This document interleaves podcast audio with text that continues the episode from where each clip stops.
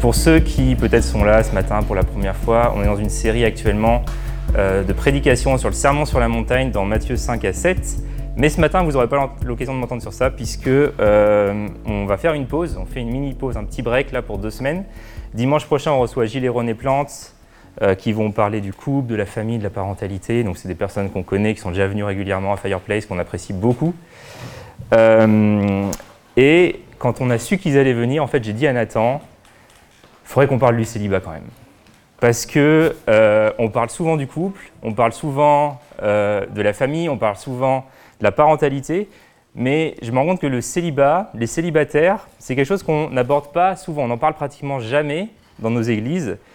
Et de manière générale, hein, le célibat, enfin, c'est pas un sujet qu'on traite beaucoup. Euh, il y a beaucoup de séminaires famille. Je suis sûr que si vous êtes dans les églises, vous connaissez des camps famille, vous connaissez tout ce genre de choses. Mais pour les célibataires, souvent, c'est un peu le néant.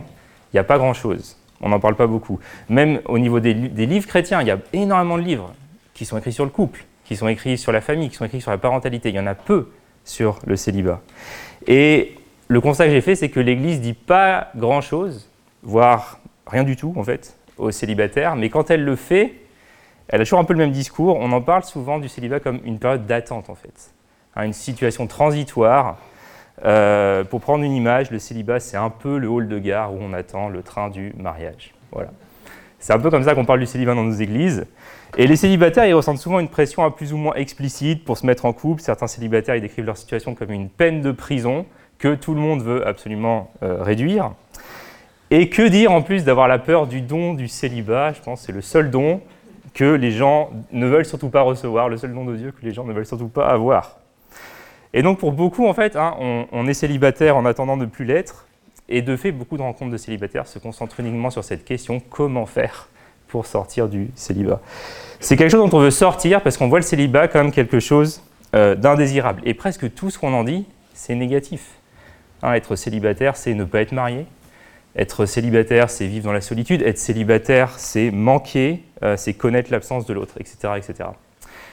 Et j'ai l'impression qu'il y a souvent deux euh, fausses croyances, ou en tout cas croyances erronées dans nos assemblées, deux croyances qui ont la peau dure. Hein. D'un côté, on, a une certaine idéalisation, voire dans certains cas même une, idolâtrie en fait, hein, du mariage dans nos églises évangéliques, qu'on voit comme un moyen d'accomplissement essentiel, hein, dont on ne peut pas se passer.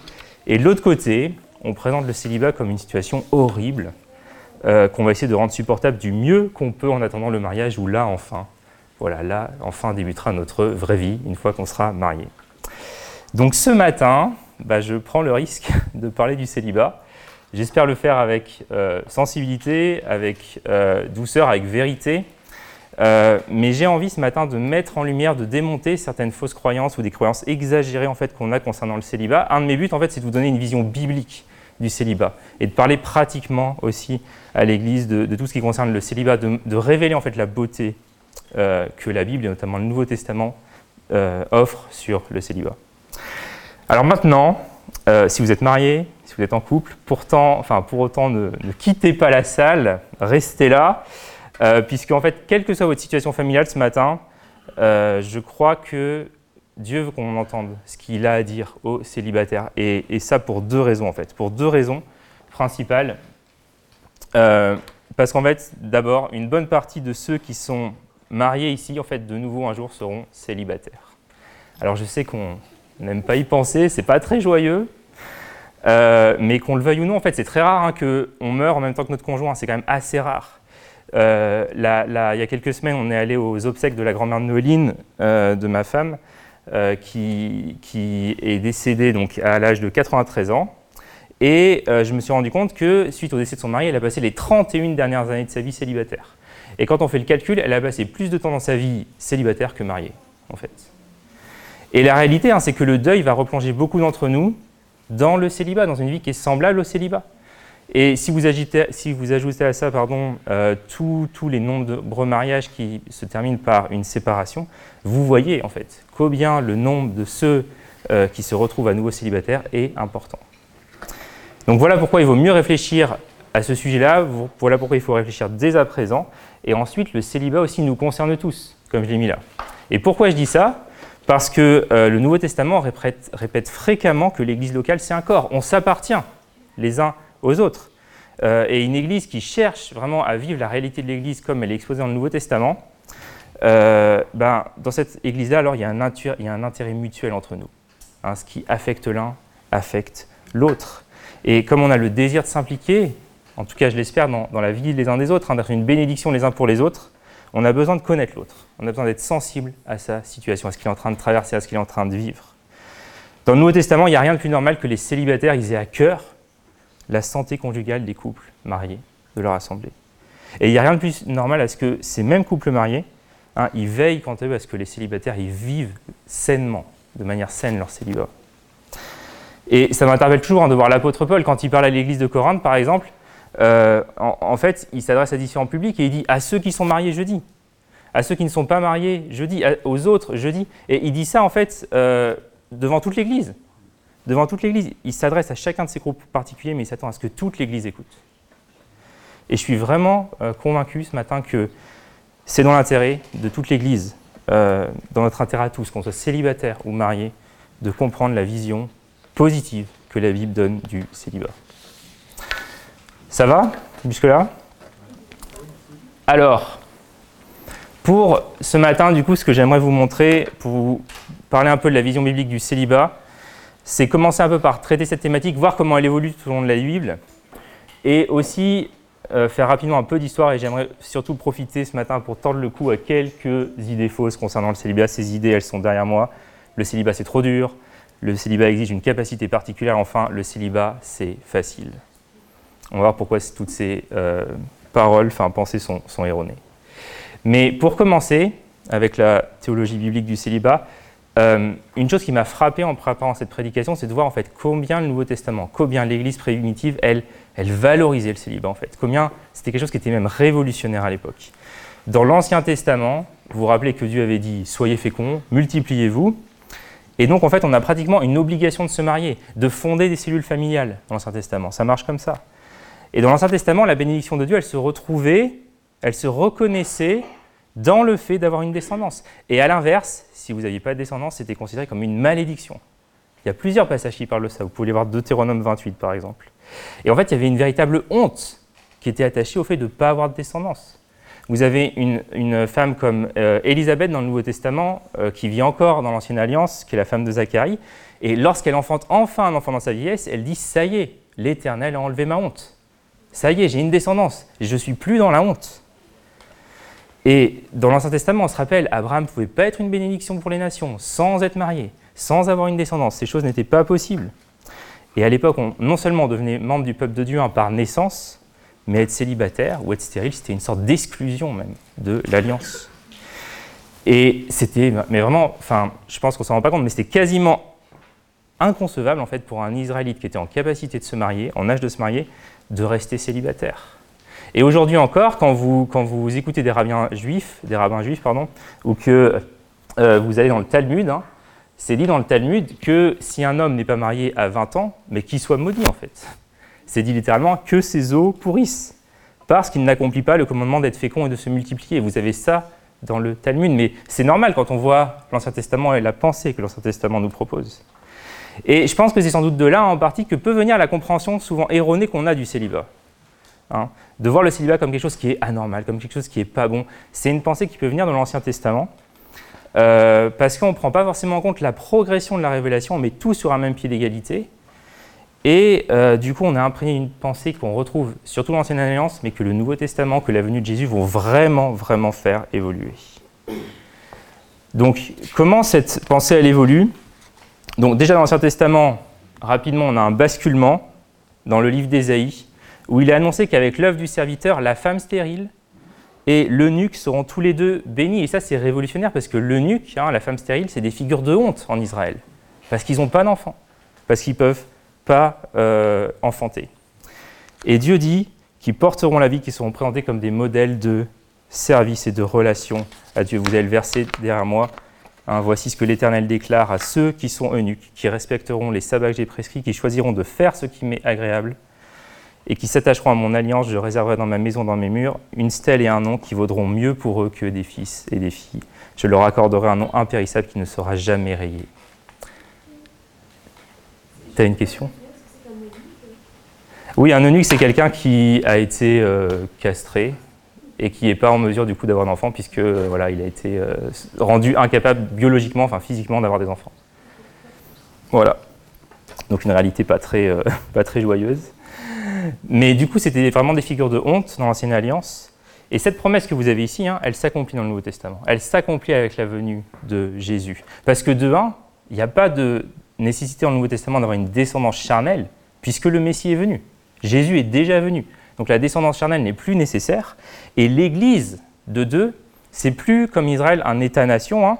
C'est un peuple d'étrangers, d'exilés sur la terre, qui est dispersé absolument de partout. Et Dieu ne construit plus son royaume par la procréation, mais par le renouvellement intérieur, par le renouvellement spirituel. Et on se rend compte dans le Nouveau Testament, Jésus répète pas à ses disciples le mandat de procréer, d'être fécond, de se multiplier. Il va plutôt parler d'une fécondité spirituelle, de faire des disciples, d'aller, de baptiser, d'enseigner, de faire des disciples. Donc on a une trajectoire dans la Bible. Hein. C'est important de voir ça. On a une trajectoire dans la Bible qui se dessine et qui se conclut avec l'enseignement de Jésus et des apôtres qu'on peut résumer de la manière suivante, c'est que d'une part, le mariage est plus aussi fondamental dans la nouvelle alliance qu'il ne l'était sous l'ancienne. D'autre part, on est pleinement béni par notre appartenance euh, à Christ, indépendamment de notre statut marital. On voit ça notamment en 1 Corinthiens 7. Et enfin, le célibat, en fait, il annonce l'âge à venir, où le mariage lui-même sera, sera obsolète, parce qu'en fait, en Matthieu 22, hein, Jésus le dit bien, il dit dans le monde à venir, c'est le célibat qui nous attend tous. Qu'on soit aujourd'hui marié ou célibataire, c'est le célibat qui nous attend tous, parce que le seul mariage qui reste dans l'éternité, c'est celui de Christ et de son Église. Donc, simplement pour. J'ai fait un parcours biblique vraiment très très rapide là, j'en suis conscient, mais voilà, c'est volontaire. Euh, mais ce que ce parcours il nous offre comme perspective, c'est des perspectives qui sont quand même réjouissantes, hein, qui sont consolatrices pour les célibataires, pour les couples stériles aussi. Et l'apôtre Paul, même en 1 Corinthiens 7, il, il, penche carrément pour le célibat. On voit ça. Il dit J'aimerais que tous les hommes soient comme moi. Tous les hommes soient célibataires. Tous les hommes, toutes les femmes soient célibataires. Et, quand on voit ça, je trouve juste que c'est intéressant parce qu'on se rend compte que les discours qu'on a parfois dans nos églises concernant le célibat, enfin, ça dénote un peu quand même hein, avec les propos des auteurs du Nouveau Testament. Et, même chez les premiers chrétiens, pour faire vite, chez les premiers chrétiens, le célibat, c'était ce qui était vraiment valorisé. Pour nous, ça peut paraître inconcevable peut-être dans notre société, mais c'était vraiment ce qui était valorisé. Vous, voyez, vous avez des pères de l'Église, Saint Jérôme par exemple, qui comparait le célibat au mariage comme on comparerait l'or à l'argent. Une façon de dire, le célibat est plus valorisé, a plus de valeur. Donc simplement, on peut se poser la question, comment est-ce qu'on en est venu dans l'Église aujourd'hui à tenir un discours qui est complètement opposé hein? On, a, on, a, renversé les choses, le pendule va dans l'autre sens. Euh, et, je vais revenir sur ça après. Mais je pense que en fait, nous, protestants, on a une certaine responsabilité dans ça. C'est parce qu'avec la réforme, avec Luther notamment, on va un peu jeter le bébé avec l'eau du bain en surréagissant aux abus qu'on avait alors dans l'Église du Moyen Âge, hein, avec les vœux de chasteté, avec les vœux de célibat, avec tout ce genre de choses. Luther, il était particulièrement fâché hein, sur ce sujet, par exemple, et il voulait à tout prix que les couvents soient fermés, que les moines se marient. Et on a rejeté en bloc finalement hein, euh, cette consécration des célibataires pour servir le Seigneur. C'est quelque chose dans nos milieux qu'on trouve peu, qu'on voit peu. Et on a cessé finalement, suite à la réforme protestante, de cultiver de manière positive dans l'Église cette notion que si le Seigneur m'a donné le célibat, bah, c'est une bonne chose. C'est une bonne chose.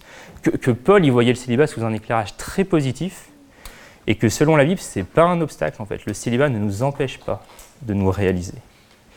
Et tout ça pour vous dire, on a un pendule en fait. Hein. Tout au long de l'histoire de l'Église, on a un pendule qui est là, qui va d'un côté et de l'autre, de l'éloge du célibat à l'éloge du mariage, du dénigrement du mariage au dénigrement parfois du célibat.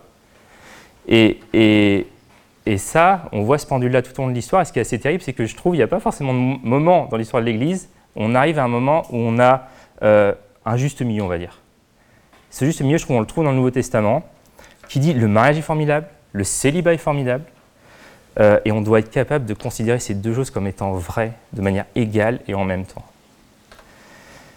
Souvent, hein, on, va avoir nécessité de... C'est comme si on doit augmenter faire l'éloge de l'un et on est obligé de diminuer en même temps la valeur de l'autre. Mais le Nouveau Testament met les deux choses au même niveau. Et donc je vous dis ça pour qu'on ait une vision aussi biblique du célibat, une vision qui vient tordre un peu le cou euh, à des idées préconçues qu'on a concernant le célibat. Donc je vais avancer. Alors, je vais avancer. Ça va sur ça? Sur ce petit survol très rapide, et c'est cette théologie biblique du célibat très rapide, mais je pense que c'est important de voir comment la Bible parle du célibat, quelle trajectoire elle nous offre au niveau de cet enseignement. Donc quelques idées fausses maintenant concernant le célibat. La première qu'on peut avoir, c'est le célibat, c'est trop difficile. Regardez avec moi Matthieu 19, on va lire quelques versets. Matthieu 19, verset 3 à 6, c'est le verset 10. Les pharisiens viennent vers Jésus, ils lui disent Est-ce qu'il est permis à un homme de divorcer de sa femme pour n'importe quel motif? Jésus répond N'avez-vous pas lu que le Créateur au commencement a fait l'homme et la femme et qu'il a dit C'est pourquoi l'homme quittera son père et sa mère et s'attachera à sa femme et les deux ne feront qu'un. Ainsi ils ne sont plus deux, mais ne font qu'un, que l'homme ne sépare donc pas ce que Dieu a uni. Je passe au verset 10, vous pouvez lire chez vous euh, la suite du passage si vous voulez, mais c'était pour gagner du temps. Ses disciples lui dirent si telle est la condition de l'homme vis-à-vis de la femme, il vaut mieux ne pas se marier. Alors c'est intéressant parce que Jésus il enseigne ici sur le mariage et sur le divorce. Et suite à son enseignement, comment les disciples en ressortent Est-ce qu'ils sont super euh, chauds de se marier Est-ce qu'ils sont super encouragés de se marier En fait, ils sont carrément dissuadés de se marier. Hein. Ils disent si telle est la condition de l'homme vis-à-vis de la femme, mais il vaut mieux pas se marier en fait. Et ça m'a fait réfléchir parce que, comme moi, je suis sûr que vous avez déjà entendu des prédications à mariage ou des prédications sur le mariage. Et moi, je pense que je suis jamais ressorti d'une prédication sur le mariage en me disant je veux pas me marier. je pense que ça m'est jamais arrivé. Et du coup, je me dis, est-ce qu'on enseigne bien la vision que Jésus a du mariage? C'est quand même intéressant. Parce qu'en plus, dans la suite de Matthieu 19, Jésus n'adoucit pas son propos. Au contraire, il va dire, mais le mariage peut être trop dur. Voilà pourquoi je recommande à certains le célibat. Et c'est la logique inverse. Parce que nous, on a la démarche inverse. Hein. Le célibat, c'est trop dur, mieux vaut se marier. Jésus, lui, dit l'inverse. Le mariage, c'est difficile. Peut-être qu'il vaut mieux rester célibataire. Et, Paul fait la même chose hein, quand il dit en 1 Corinthiens 7, verset 28, qu'à certains égards, c'est plus facile d'être célibataire que marié. Il dit, si toutefois tu te maries, tu ne pêches pas, et si la jeune fille se marie, elle ne pêche pas. Cependant, les personnes mariées connaîtront des souffrances dans leur vie, et je voudrais vous les épargner. Alors, euh, pour ceux qui vont se marier bientôt, j'espère que ça ne vous fait pas non plus euh, reculer, ce n'est pas l'objectif. Mais Paul, ici, il présume que la vie euh, conjugale, elle inclut des souffrances. Et vraiment, il ne cherche pas à dévaloriser le mariage hein, ici, mais je pense qu'il est tout simplement réaliste. Paul, c'était quelqu'un de très terre à terre, de très réaliste. Et il sait très bien que le mariage n'est pas toujours facile dans ce monde. Dans le mariage, il sait, il n'y a pas que le bonheur, il n'y a pas que la joie, il n'y a pas que euh, le long fleuve tranquille, il y a aussi des peines, il y a aussi des conflits, il y a aussi des maladies, il y a beaucoup d'inconnus dans le mariage. Parce qu'en plus, non seulement je lutte toujours contre mon propre péché, mais en plus, je me retrouve à prendre dans la face le péché de mon conjoint, le péché de mes enfants, et eux en plus sont impactés par mon propre péché. Il y a ça qui se passe dans un foyer. Et, malheureusement, on est tous là à connaître des couples pour qui ben, la vie conjugale s'est pas du tout déroulée comme ils l'avaient espéré. Et, je pense que c'est important de souligner ces choses. Parce que dès nos plus jeunes âges, hein, dans nos églises, on nous, on nous bombarde quand même avec l'idée que euh, les jeunes mariés nagent dans le bonheur, que le mariage c'est génial, que euh, le mariage, c'est l'aboutissement, c'est l'apothéose, c'est la résolution de toutes les tensions, c'est le but et la destination. Mais en fait, non. En fait, non. Et si je peux vous donner un petit retour d'expérience, alors vous en faites ce que vous voulez, mais un petit retour d'expérience en tant aussi que responsable d'église qui a, eu la, chance, le privilège de suivre euh, quelques personnes, peut-être durant. Je me, suis, arrêté à ces six dernières années, j'ai réfléchi euh, aux, gens que j'ai pu accompagner dans les six dernières années, je me suis rendu compte en fait que quand il s'agit de la vie sentimentale des gens, je passe une bonne partie de mon temps à parler avec des gens qui ne sont pas mariés et qui veulent euh, entrer en couple parce que plusieurs d'entre eux sont malheureux. Et l'autre moitié de mon temps, parfois en conseil conjugal, sentimental, c'est avec des gens qui sont mariés et qui n'ont qu'une seule envie, les amis, c'est d'en ressortir. C'est d'en ressortir. Et dans l'Église, parfois, j'ai l'impression de voir des célibataires frustrés et des mariés frustrés. Et quand je dis ça, comprenez-moi bien, je m'inclus dedans. Hein, j'ai, fait partie de ces célibataires frustrés qui par moments étaient là à dire je veux le mariage. Et j'ai fait partie aussi de, de ces couples mariés qui peuvent être frustrés aussi en disant mais ah, le enfin, j'envie nostalgiquement la période de célibat que j'avais parce que j'avais tellement du temps pour faire tout ce que je voulais. J'avais personne à qui rendre des comptes. Et l'herbe sent toujours plus verte en fait dans le pré du voisin. C'est une réalité, l'herbe sent toujours plus verte ailleurs. Et on tombe facilement dans cette convoitise mutuelle, en fait, où on ne se satisfait pas de la condition dans laquelle on est, et on n'est pas en train de profiter de la période de vie que Dieu nous donne. Alors, si je peux donner peut-être un, premier encouragement aux célibataires ce matin, ce serait de vous dire, essayons de réaliser en fait les avantages qu'on a en tant que célibataire et peut-être d'en profiter parce que peut-être que bientôt, on n'aura plus l'occasion d'en profiter. Peut-être que bientôt, on se mariera.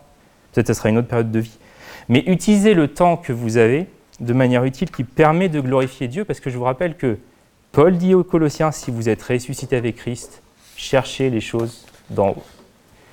Et ça, c'est un objectif qui est commun pour celui qui est marié comme pour celui qui est célibataire, c'est celui de glorifier Dieu et de trouver en lui notre bonheur éternel. C'est ça notre but et il s'applique à nous tous, quel que soit notre état matrimonial ce matin. Et pour ceux qui sont mariés, hein, plutôt que d'envier nostalgiquement par moments la période de célibat, euh, on peut réaliser à ce que on peut toujours continuer à vivre en fait pour le but de notre vie, qui est celui de glorifier Dieu. Peut-être que on le fait avec moins de temps, avec plus de couches à changer, avec euh, voilà, des vies de famille qui sont complexes, mais on peut toujours le faire en s'attachant à Dieu, avec Dieu qui est avec nous, qui est avec nous dans nos galères. Ça va à peu près jusque-là Simplement pour vous dire, euh, pour terminer là sur le célibat, c'est trop dur. Si vous m'avez suivi jusque-là, j'insiste surtout sur le fait que le célibat n'est pas si horrible à vivre parce qu'il nous évite des problèmes. Mais Paul, il va plus loin. Paul, il définit pas seulement le célibat parce qu'il nous est épargné, il définit aussi le célibat parce qu'il nous est donné.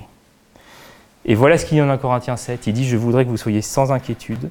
Celui qui n'est pas marié se préoccupe des affaires du Seigneur, des moyens de plaire au Seigneur, alors que celui qui est marié se préoccupe des affaires de ce monde, des moyens de plaire à sa femme. Il y a aussi une différence entre la femme non mariée et la jeune fille. Celle qui n'est pas mariée se préoccupe des affaires du Seigneur afin d'être sainte de corps et d'esprit, alors que celle qui est mariée se préoccupe des affaires de ce monde, des moyens de plaire à son mari. Je dis cela dans votre intérêt. Ce n'est pas pour vous imposer des contraintes, mais pour vous montrer ce qui est convenable et, même, et, à même de vous attacher au Seigneur sans tiraillement. Paul ici, il n'est pas en train de dire euh, le célibat est spirituel, le mariage ne, l'est pas. Il n'est pas en train de dire les gens mariés ont des souffrances et les célibataires n'en ont pas. C'est pas ce qu'il dit. Hein, mais il explique que la vie d'un célibataire, généralement, elle va être moins complexe que celle d'un homme ou d'une femme mariée.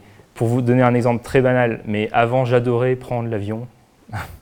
euh, j'adorais faire des longs trajets en avion. Euh, de 8 heures parce que j'avais le temps de faire plein de choses, de regarder plein de films, de lire plein de bouquins, etc. Cet été, on a pris pour la première fois l'avion avec Anastasia pendant 8 heures, 9 heures de vol. C'était une autre paire de manches. C'était une autre paire de manches. Il y avait une petite pleine d'énergie. On n'en a qu'une en plus, hein, mais on en avait une qui était là avec plein d'énergie et euh, qu'il faut occuper, enfin voilà, qui a des besoins, qui a des envies, qui ne va pas dormir tout le long du voyage. Et c'est un exemple banal, mais ça montre simplement que dans certains détails de nos vies, euh, les contraintes ne sont pas les mêmes en fait, selon qu'on est marié ou célibataire. Et ce n'est pas que le célibat est plus simple que le mariage, je ne dis pas ça. Chacune de ces situations, elle a des inconvénients. Mais c'est faux en fait de prétendre que le célibat c'est trop dur. En tout cas, ce n'est pas ce que la Bible nous dit. Quand on lit hein, ces versets d'un Corinthiens 7, on réalise que pour Paul, le célibat n'est pas synonyme de privation, il est synonyme avant tout de liberté. Il est synonyme avant tout de liberté. Paul, dans ce passage, il recommande le célibat, non pas pour nous imposer des contraintes, mais pour nous montrer ce qui est convenable, hein, pour nous montrer quels sont les bienfaits d'une vie moins compliquée qui peut nous permettre de servir Dieu de tout notre être. Et il y a un piège dans lequel les mariés peuvent tomber, bah, c'est celui de faire de nos mariages une finalité. Hein. c'est celui de, voir le mariage comme une finalité. Le célibataire, lui, il est dégagé, on va dire, d'une telle tentation. Il est comme un soldat, en fait, pour reprendre une image que, donne Paul dans ses, dans ses épîtres, c'est comme un soldat, en fait, qui ne s'embarrasse pas des affaires de la vie pour plaire à celui qui l'a enrôlé. Il a les yeux fixés sur sa mission. Alors, j'avance en disant cette autre croyance exagérée qu'on peut avoir parfois, c'est que le célibat exige une capacité particulière. Non seulement le Nouveau Testament, il affirme que le célibat est supportable, mais il affirme aussi que c'est un don de Dieu. 1 Corinthiens 7, verset 7, toujours Paul dit, Je voudrais que tous soient comme moi. Chacun tient de Dieu un don particulier, l'un d'une manière, l'autre d'une autre demande pas forcément une, réponse, mais c'est quoi un don? C'est quoi un don? J'aimerais juste vous faire réfléchir sur ça. Comment vous voyez le don? C'est quoi le don du célibat? Selon vous, la première chose qui vous vient à l'esprit. Comment vous voyez ça? Je pense qu'à cause de tous les présupposés négatifs qu'on a sur le célibat, on estime parfois que le don du célibat, c'est une sorte de super pouvoir. Une capacité, euh, limite surnaturelle, une super puissance spirituelle qui nous permettrait de supporter cet état-là. Mais un don dans le Nouveau Testament, je vous rappelle qu'il n'est jamais donné pour nous, en fait. C'est jamais un super pouvoir qu'on pourrait avoir pour nous. C'est toujours donné pour l'utilité commune. C'est toujours donné pour édifier les autres. Regardez ce que dit Tim Keller. Il dit Dans ses écrits, Paul emploie toujours le terme don pour désigner une compétence donnée par Dieu pour édifier les autres. Il ne parle pas d'un vague état d'esprit dépourvu, dépourvu de stress. Samuel Alberi, qui a écrit un super livre, si vous devez en lire un sur le célibat, c'est celui qui est là. Sept mensonges sur le célibat, enfin, selon moi, mais en français, vraiment très très bon livre. Samuel Berry qui dit Les dons servent à édifier l'Église et non à procurer un sentiment d'épanouissement personnel. Il s'agit de servir les autres, pas de ressentir une paix particulière. Et je continue avec Tim Keller qui dit Pour Paul, le célibat était un don qui lui donnait la liberté de se concentrer sur son ministère, bien davantage que s'il avait été marié. Il est très probable qu'il ait vécu ce qu'on appellerait aujourd'hui des conflits émotionnels liés à son célibat. Peut-être aurait-il voulu être marié, mais il a découvert qu'il pouvait ainsi mener une vie de service pour Dieu et pour les autres, et il a tiré profit des avantages propres à la vie de célibataire, comme la flexibilité de son emploi du temps, afin de servir avec une grande efficacité. Et selon Paul, le mariage et le célibat, ce sont des dons. Ce sont des dons. Le mariage est un don, le célibat est un don. Et c'est pas parce que par moment le, célibat me fait souffrir que euh, j'ai pas le don du célibat. Comme c'est pas parce que par moment le mariage me fait souffrir que j'ai pas le don d'être marié. Imaginez, euh, imaginez quelqu'un qui dirait je suis marié mais c'est la galère. C'est la galère, c'est trop compliqué, du coup c'est assez clair, j'ai pas le don du mariage. Du coup, ben, je quitte ma famille. C'est, on voit qu'il y a une logique euh, qu'on ne comprend pas dans cette affaire-là. On aurait du mal hein, avec une telle logique, mais pourtant on a moins de mal à penser. Je galère dans mon célibat, donc c'est que manifestement j'ai pas reçu ce don. C'est, c'est, c'est une erreur en fait de raisonner ainsi parce que les dons, ce pas des super pouvoirs qui nous garderaient de toute difficulté émotionnelle. C'est important d'avoir ça en tête. Chacun tient de Dieu un don particulier, dit Paul. Si tu es marié, c'est Dieu qui nous donne le mariage. Si on est célibataire, c'est Dieu qui nous donne le célibat. C'est un rappel ici aussi de la souveraineté de Dieu sur nos circonstances. On ne parle pas ici premièrement d'une capacité à vivre seul ou en couple, mais d'un état que Dieu nous donne. Et, les dons de l'esprit sont une compétence que Dieu donne pour bâtir son Église. Et oui, le célibat, c'est un don de l'esprit, parce que les célibats nous libèrent du travail, de l'énergie que prend le mariage, que prend des enfants. C'est un don de disponibilité pour l'Église. Et quand je dis ça, ça ne veut pas dire que les célibataires, du coup, doivent être exploités dans tous les services de l'Église, qu'ils doivent être de partout, c'est pas ça. Je pense plutôt à une disponibilité relationnelle, vous voyez Cette capacité hein, d'être libéré pour des amitiés, des amitiés qui sont plurielles, qui sont suivies, qui sont profondes, qui construisent le royaume en nous permettant justement de porter du fruit dans la vie les uns des autres. Et enfin, le célibat, c'est facile. Non, le célibat, ce n'est pas facile. On l'a vu, hein, le mariage et le célibat, ce sont des dons de Dieu. Et ils sont bons tous les deux. Mais dans un monde qui est, comme le nôtre, qui est brisé par le péché, tous les deux, ils s'accompagnent de difficultés. Ni l'un ni l'autre ne sont faciles. Les deux font souffrir. Je vous donne juste une citation, encore une, mais concernant les difficultés inhérentes du célibat, une auteure chrétienne célibataire, Kate Wharton, elle dit ceci. Elle dit Lorsque nous devons remplir un formulaire et cocher la case célibataire, lorsque en vacances nous devons payer un supplément pour une chambre individuelle, lorsque au supermarché nous nous trouvons devant des offres promotionnelles, deux pour le prix d'un, en sachant qu'on nous en jetterons la moitié, lorsque nous devons rassembler nos forces pour nous rendre seuls à une fête, lorsque nous avons besoin de quelqu'un pour tenir une pièce du meuble en kit que nous sommes en train de monter, Lorsque nous rentrons dans une maison vide et qu'il n'y a personne à qui raconter les joies et difficultés de notre journée, à ces moments-là et à bien d'autres, nous avons l'impression d'avoir tiré la mauvaise carte.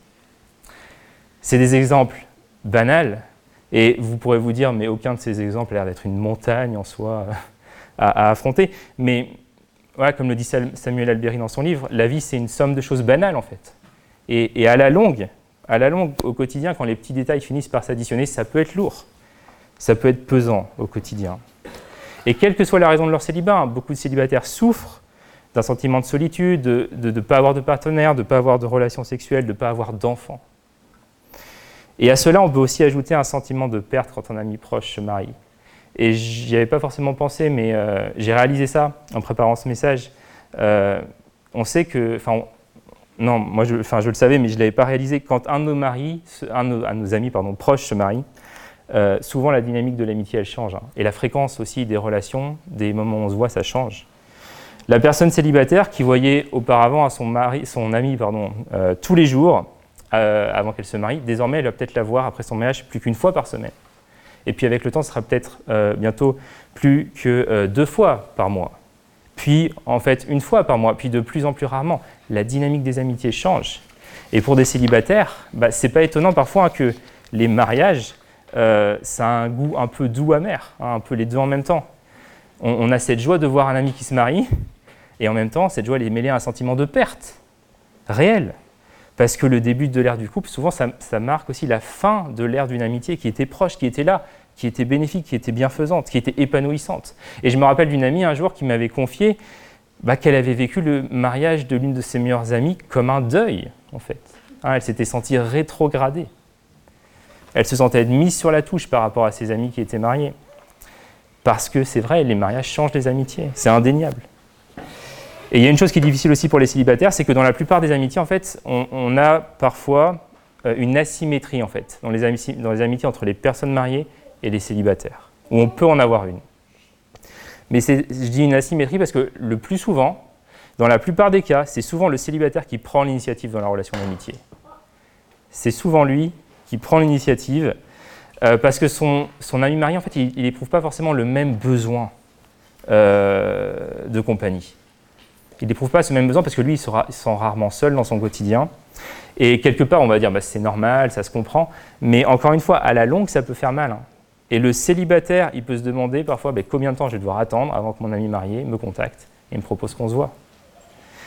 Et, Samuel Alberi il raconte euh, cette, histoire. Il dit ben, plusieurs couples de mon église, souvent, ils me disaient Mais Sam, euh, tu sais où on habite, tu seras toujours le bienvenu, viens quand tu veux, la maison ouverte. Et, Samuel Alberi il disait ben, D'un côté, c'est touchant, c'est gentil.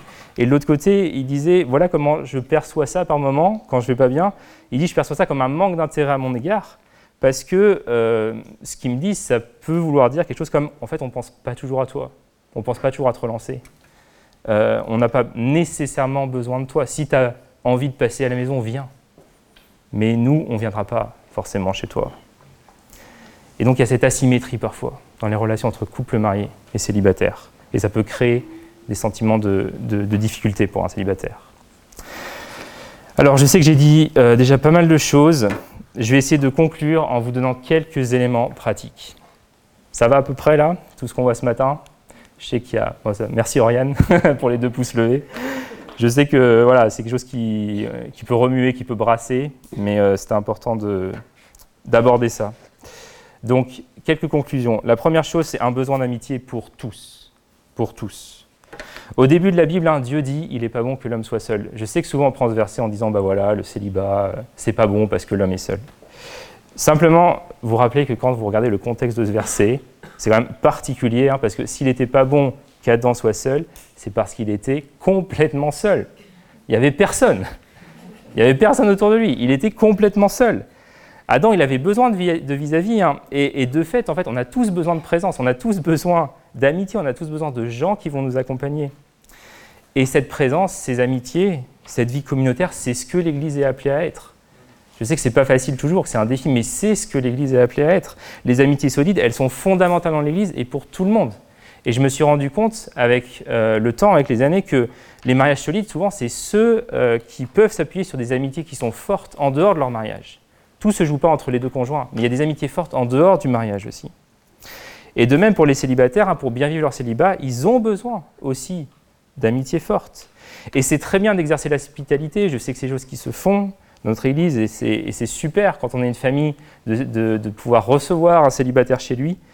Euh, mais simplement pour vous dire, je pense que les célibataires, ils recherchent plus qu'une simple invitation. Ils recherchent une amitié. Ils recherchent quelque chose qui n'est pas superficiel. Ils recherchent euh, quelqu'un à qui se confier, quelqu'un qui connaît leurs tentations, quelqu'un qui saura les écouter, euh, quelqu'un qui sait ce qui les réjouit, quelqu'un qui sait comment prier pour eux. C'est ça que les célibataires cherchent et qu'on cherche tous. On en a tous besoin. Alors simplement pour nous mettre au défi sur ça, les couples mariés, je m'adresse à vous, euh, je m'adresserai aux célibataires après, mais est-ce qu'on pourrait penser, par exemple quand on part en vacances ou en voyage, de le faire avec un ou des célibataires? De notre assemblée, de ne pas toujours partir en, couple Je sais que ça se fait, on part souvent avec des couples d'amis, mais est-ce qu'on peut aussi réfléchir à partir avec un ou des amis célibataires? Autre chose, des couples mariés toujours, qu'est-ce que vous penseriez de partager avec les célibataires? Peut-être pas tout, mais aussi une partie de nos défis de vie de famille, de vie de couple. Je sais que ce n'est pas forcément évident, que ce n'est pas forcément naturel, mais en fait, bien souvent, on idéalise le mariage. C'est quelque chose qui est tellement là. On l'idéalise et le fait parfois de faire preuve de vulnérabilité, d'inviter nos amis célibataires à voir notre situation en réalité hein, telle qu'elle est, c'est aidant aussi pour eux. Alors pour vous les célibataires, un défi, qu'est-ce que vous diriez d'inviter des couples mariés chez vous? Je sais que euh, souvent c'est plutôt l'inverse, hein. c'est plutôt euh, les célibataires qui vont chez des couples mariés. Mais justement, si on fait l'inverse, euh, en proposant aux couples mariés de venir chez nous, de nous rencontrer dans notre cadre de vie, dans notre univers, c'est une façon de, permettre euh, aux couples et aux familles de mieux nous connaître, de mieux connaître les célibataires, de mieux connaître ce qui les fait vibrer et ce dont ils ont besoin, quel est leur univers? Ensuite, après ce besoin d'amitié, notre situation actuelle est un don de Dieu. Alors, on l'a vu, et je réinsiste simplement sur ça, mais posséder un don, ça ne veut pas dire, dans la Bible, ne pas vivre des tiraillements, ne pas vivre des difficultés, ne pas vivre des euh, conflits émotionnels, ne pas vivre des tentations. Et si on est célibataire aujourd'hui ou si on est marié aujourd'hui, ça ne veut pas dire qu'on va rester toute notre vie. On peut se marier, notre conjoint peut décéder. Ça ne veut pas dire qu'on va le rester toute notre vie, mais si on est célibataire ou marié aujourd'hui, c'est en tout cas un don que Dieu nous a fait. Un don que Dieu nous a donné, un cadeau particulier de la grâce de Dieu et dont Dieu veut aussi qu'on profite. Et la question simplement, c'est ben, qu'est-ce qu'on fait avec ce don qu'on a reçu est-ce qu'on le met à profit Ou est-ce qu'on est plus à essayer de convoiter un peu l'autre don que l'autre personne à côté de nous peut avoir? Je pense qu'il y a, euh, cette, idée de profiter maintenant de la vie que Dieu nous donne, avec tous les avantages qu'elle a. Parce que peut-être que bientôt les choses changeront, peut-être que notre situation changera, et ce dont on peut profiter aujourd'hui, on pourra peut-être bientôt plus le faire. Ça sera différent. Une autre réalité, c'est que notre situation actuelle, elle implique des renoncements. Et il y a une chose qui est frappante dans les évangiles, hein, c'est que Jésus, il s'attend, il pardon, à ce que les gens qui euh, décident de le suivre, ils abandonnent quelque chose derrière eux. C'est une condition de la vie de disciple. Et Jésus, il est assez cash sur ça, hein. il ne cache pas cette vérité, il ne cherche pas à, nous faire une publicité mensongère. Être disciple, oui, c'est fantastique, on pourrait dire, mais ce n'est pas toujours facile. C'est pas toujours facile. Et Jésus sait hein, Jésus connaît le renoncement auquel il nous appelle chacun. Il le connaît. C'est lui qui nous a appelés à ce renoncement-là. Et en même temps, il nous fait cette promesse en Marc 10, versets 28 à 30. Il dit, je vous l'assure, si quelqu'un quitte, à cause de moi et de l'Évangile, sa maison, ses frères, ses sœurs, sa mère, son père, ses enfants ou ses terres, il recevra cent fois plus dès à présent des maisons, des frères, des sœurs, des mères, des enfants et des terres, avec des persécutions et dans le monde à venir, la vie éternelle. Et dans ce verset, Jésus ne nous dit pas juste ben, serrez les dents, attendez la vie à venir, où là vous serez enfin récompensé, mais il dit dès maintenant, dès ici-bas, je saurai vous récompenser. Dès maintenant, dès ici-bas, il saura nous accorder des grâces et des bénédictions. Et il l'affirme lui-même, quel que soit le prix à payer hein, au niveau de nos relations, quelle que soit l'importance de la famille que nous pouvons perdre, ça vaut la peine de suivre Jésus même dans cette vie. Si on le suit, on est assuré de trouver une famille spirituelle. Et si la nature nous a peut-être donné un, père et une mère, euh, l'Évangile nous en donne bien plus, au centuple, Jésus dit, au centuple, dès à présent, dès cette vie-ci. Et je termine euh, avec un dernier point, deux vocations élevées, mais un même besoin profond. Je ne sais pas si on s'en rend compte, mais les deux, le célibat et le mariage, ont une vocation qui est vraiment très haute. Le mariage, c'est être l'image de l'alliance entre Christ et son Église. On a ça en Éphésiens 5. Mais le célibat aussi, il a une vocation très haute. Et cette vocation, c'est être le signe de la suffisance de Christ dans nos vies. Christ nous suffit. Christ me suffit. Le célibataire, il ne met pas en avant une source de bonheur, d'épanouissement que dans notre société, on, valorise, on reconnaît. Mais il va pouvoir dire, même sans ça, en fait, euh, même sans ces choses-là, je peux être heureux, je peux être accompli parce que je connais Jésus-Christ. Et ça, c'est la découverte euh, que tous les mariés, que tous les célibataires du monde sont appelés à faire. C'est ce désir que nous avons tous, que nous avons tous, d'être connus intimement, d'être connus pleinement, d'être complètement aimés. Et ce désir peut jamais être rempli par une épouse, un époux, un conjoint, un ami. C'est pas, c'est pas possible. Mais ce désir, il va nous attirer vers Dieu. Parce que seule la marche avec, le, avec Jésus, en fait, vient vraiment combler ce besoin d'affection, d'intimité, de proximité qu'on a tous. Et quand je dis ça, c'est pas pour faire euh, le TTS ou être hyper spirituel, c'est juste, c'est la vérité. C'est la réalité. Ce dont notre âme a besoin, premièrement, c'est d'une relation avec notre Créateur. C'est d'une communion avec Dieu. C'est pas d'une relation romantique, c'est d'être en communion avec le Seigneur. Alors je termine avec cette prière euh, que j'ai lue dans la semaine et qui, je trouve, résume un peu ce que j'essaie de vous dire ici. Et peut-être Niki Gemma, en même temps que je lis, est-ce que vous pouvez venir jouer un, un instrumental derrière moi? Voilà ce que dit cette prière. Elle dit Mon bien-aimé Seigneur, tu es le fondement de la bonté. Comment puis-je me méfier de toi? Comment être inquiet de ce qui m'arrive?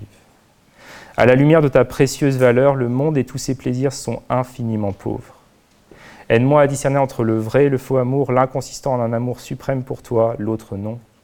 Le premier unissant ta gloire et le bonheur de l'homme, afin qu'ils deviennent un intérêt commun. Le deuxième les disjoignant et les séparant, cherchant le second et négligeant le premier. Accorde-moi la grâce de distinguer le vrai du faux et de me reposer en toi qui est tout amour. Voilà pour cette prière. Pour euh, répondre peut-être à ce message, ce que j'aimerais faire, euh, c'est vous inviter à vous lever, pour ceux qui, sont en mesure de le faire, qui peuvent le faire, de vous inviter à vous lever. Et simplement, j'aimerais qu'on puisse prier les uns pour les autres. Euh, on va faire comme la semaine dernière, c'est-à-dire que si certains vous ne voulez pas prier, et franchement c'est voilà, c'est sans contrainte, donc euh, soyez à l'aise avec ça. Vous pouvez mettre vos bras en croix, comme l'avait fait Nathan la semaine dernière. Et euh, j'invite ceux qui sont à côté à respecter ça, euh, à, ne pas voilà, prendre le temps de prier pour l'autre. Mais ce que je voulais faire, c'est simplement qu'on puisse prier pour celui qui est à côté de nous ou celle qui est à côté de nous en, en la bénissant dans sa situation. En disant que le Seigneur te bénisse dans la situation dans laquelle tu es actuellement, dans ton célibat, dans ton mariage, dans ta vie de famille. Vraiment juste qu'on puisse faire ça. Prier l'un pour l'autre. Et prier aussi pour être sensible aux besoins les uns des autres. Ça vous va si on fait ça?